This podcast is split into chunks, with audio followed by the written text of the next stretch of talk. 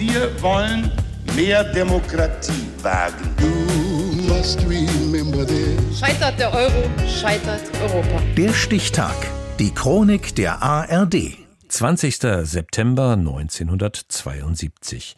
Heute vor 50 Jahren stellte Bundeskanzler Willy Brandt im Bundestag die Vertrauensfrage und leitete damit eine Neuwahl des Parlaments ein.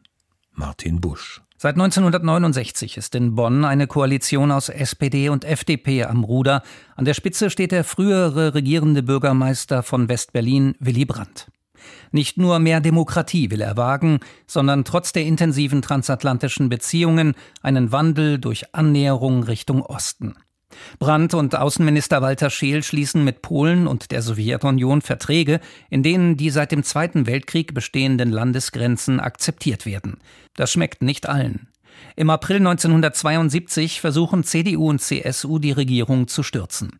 Als Fraktionsvize Richard Stücklen, früher Bundespostminister, das Vorgehen erläutern will, muss Franz Josef Strauß seinem Parteifreund Gehör verschaffen. Ruhe bitte! Nach vielen anderen Landtagswahlen seit 1969 hat auch die gestrige Wahl in Baden-Württemberg nunmehr endgültig bewiesen, dass die Bundesregierung keine Mehrheit in unserem Lande hat. Die von der Bundesregierung zur Ratifizierung eingebrachten Ostverträge haben in der jetzigen Form nach unserer Überzeugung im Deutschen Bundestag keine Mehrheit. Und deshalb hoffen die Unionsparteien, dass eine Mehrheit im Parlament Willy Brandt das Misstrauen ausspricht.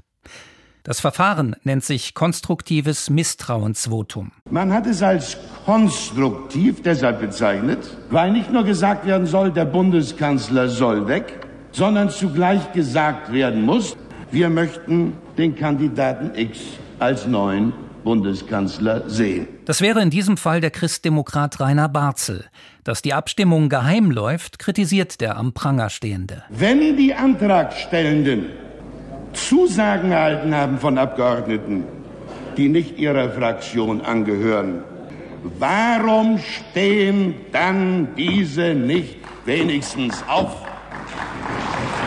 Warum, warum bekennen Sie sich nicht vor dem deutschen Volk? Am Ende fehlen der Union zwei Stimmen.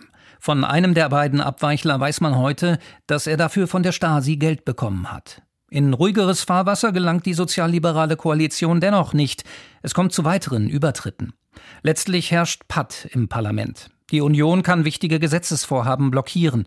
Getreu dem Motto Angriff ist die beste Verteidigung stellt Willy Brandt seinerseits die Vertrauensfrage. Die Verfassung regelt dieses Instrument in Artikel 68. Mein erklärtes, zu keinem Zeitpunkt verschwiegenes Ziel ist es, durch die Ablehnung des hier gestellten Antrages in die Lage versetzt zu werden, dem Herrn Bundespräsidenten die Auflösung des sechsten Deutschen Bundestages und die Ansetzung von Neuwahlen vorschlagen zu können. Am 22. September ist es soweit. Fernsehbilder zeigen, wie nervös Brandt ist. Zweimal wischt er sich den Schweiß vom Gesicht. Doch es klappt. 248 Abgeordnete votieren gegen ihn, nur 233 sprechen ihm ihr Vertrauen aus. Willy Brandt verliert das Vertrauen und gewinnt Neuwahlen. Die SPD erhält fast 46 Prozent der Stimmen und wird erstmals stärkste Fraktion. Die FDP verbessert sich ebenfalls.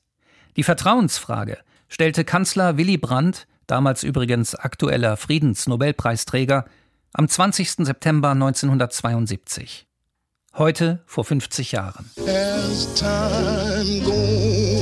Der Stichtag. Die Chronik von ARD und Deutschlandfunk Kultur. Produziert von Radio Bremen.